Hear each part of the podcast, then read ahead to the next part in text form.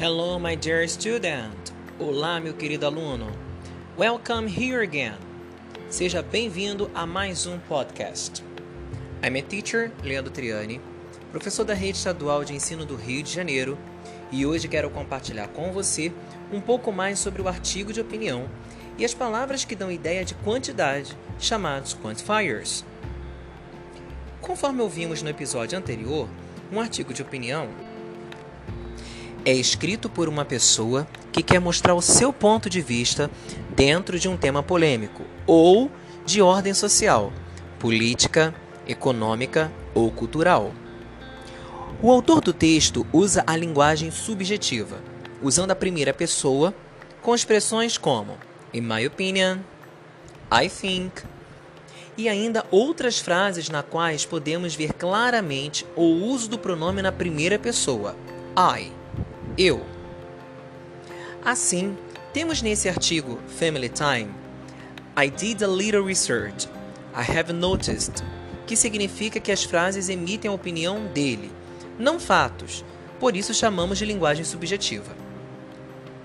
Contudo, algumas vezes o autor, mesmo em artigos de opinião, pode usar frases na terceira pessoa com o uso dos pronomes he, she or it.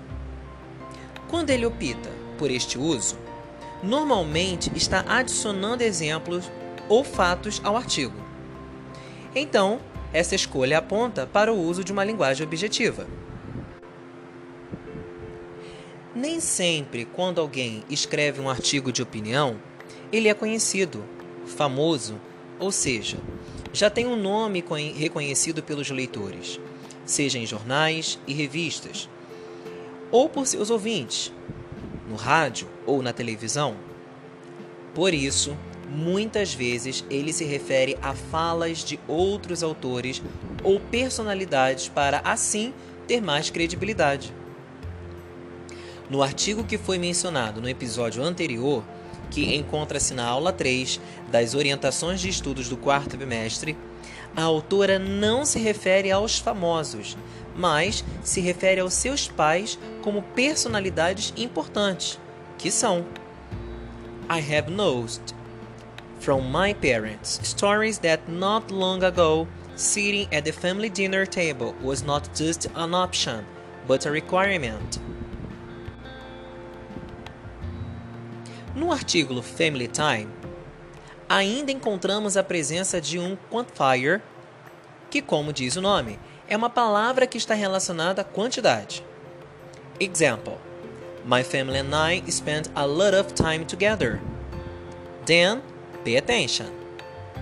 Vejamos então as palavras que possuem ideias de quantidade. Listen. Number one, many, que significa muitos, muitas.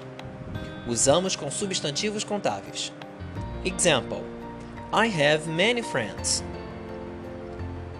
Number two, much, que significa muitos, muitas. Usamos com substantivos incontáveis. For example, I have much money in the bank. Number three, little, pouco, pouca. Usamos com substantivos incontáveis. For example, there is a little water in the bottle. Number 4. Few. Poucos, poucas. Usamos com substantivos contáveis. For example, few students finished the test. Number 5. A lot of or lots of. Muito, muitos, muita ou muitas usamos com substantivos contáveis e incontáveis. For example, I have a lot of brothers and sisters. Or, I have lots of brothers and sisters. Viu como é tranquilo compreender? Espero te encontrar em um próximo momento. Ah, não esqueça de colocar em prática tudo que foi dito e invista bastante o seu tempo para desenvolver todas as orientações dadas nesse podcast. Ok, folks? Bye bye. See you.